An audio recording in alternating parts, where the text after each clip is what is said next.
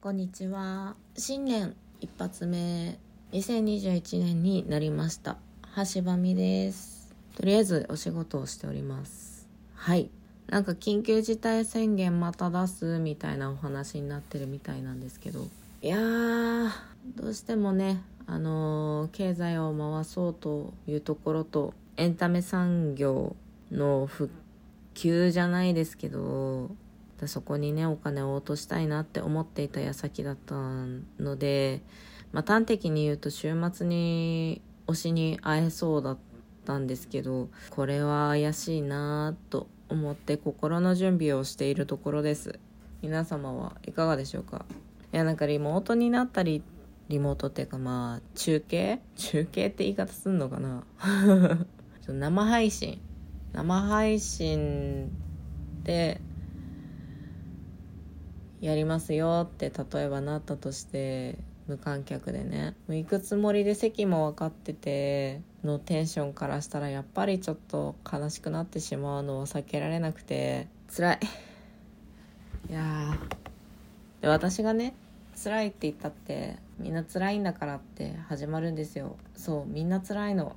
でも私も辛いのっていうなんか救いがない。こんなにも救いがない世の中になってしまったかって嘆くしかできないですよね。で適切な感染予防対策をねしてお出かけだったり、まあ、ご飯食べに行ったりとか舞台を見に行ったりってそういう風にすることあと体調悪かったらお外出ないとかそういうビビたることで防げるんじゃないかってやっぱ思ってた節はあったんですけど昨日映画見に行ったんですよ「鬼滅の刃」煉獄さん。そしたら前の席にいる人ね。全然なんか マスク外してずっと喋ってんですよ。もうこれは死ぬと思って。いやーこういうことだなってちょっと思いました。諦めた。何に諦めたのかじゃないけども諦めたと思って。ちょっとどうしようもないなと思いました。もうすごい。それ見た瞬間息するのをちょっと控えましたよね。え「鬼滅の刃」って私前言ったかな？あの最近タンデムっていう言語学習のアプリ？母国語母語が私は日本語で知りたい勉強したい言語が英語と中国語だったのでそれを登録すると,、えーと、私が知りたい言語を母語とする方とかそれを喋れるよっていう分かるよっていう人とこうチャットだったりができるアプリをやったんですけどやってるんですけどそこでねあの私「エヴァンゲリオン今見てるよ」っていう話をしたら「エヴァは僕見たことがないんだけど最近こういうアニメにハマってるよ」っていうので「デーモンスレイヤー」って言われて「デーモンスレイヤーってなんだろう？スレイヤー？うーん」ってググったら「鬼滅の刃」だった。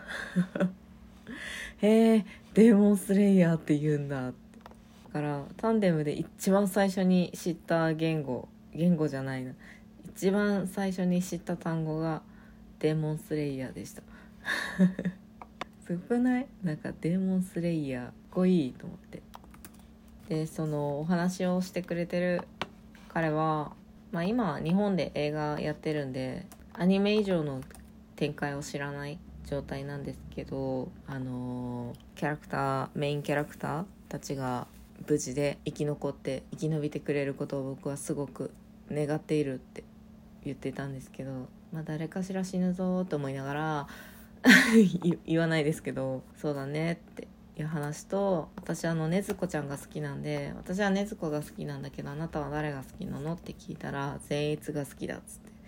あの雷の呼吸サンダーなんとか 出てこない。サンダーなんとかがかっこいいって。ああ善逸っていう名前が出てこないんだけどその技の名前であこれは彼だなみたいな分かるのがすごいちょっと面白いなって思いました。しばらくやり取りしてたりするんでまたね面白いお話お互いにできたらいいなと思っております。なんか正直緊急事態宣言また出されてもなんか飲食店の営業時間の時短を8時までにしてもらうみたいな草案が今駆け巡ってますけどえ8時までにしたら遅くまでお仕事してる人ってご飯食べれないじゃんとか思ったりあとはもう実質飲食店の死が近い。言い方って感じだけど。えマジで潰れんぞっていうのはすごい思いますよね。で確かに飲食店で喋ったりこう談笑するとかで感染してしまったとかっているのではないかっていうのはありますけどえそこじゃなくないっていう規制すべきは？もっと他にあるだろうよ。っていうところって。なんかもう頭抱えますよね。えー、でもあれなのかな。外食あんまりしない人からしたらそこが悪になっちゃうのかな。外食産業なくなると結構もう廃れた街になっちゃいますもんね。あんまりそこに規制をせずにどうにかできないものか。あと推しには会いたいな。そんな自分勝手なつぶやきでございました、では新年一発目お仕事頑張ってまいります。皆様も無理をなさらずに。それでは。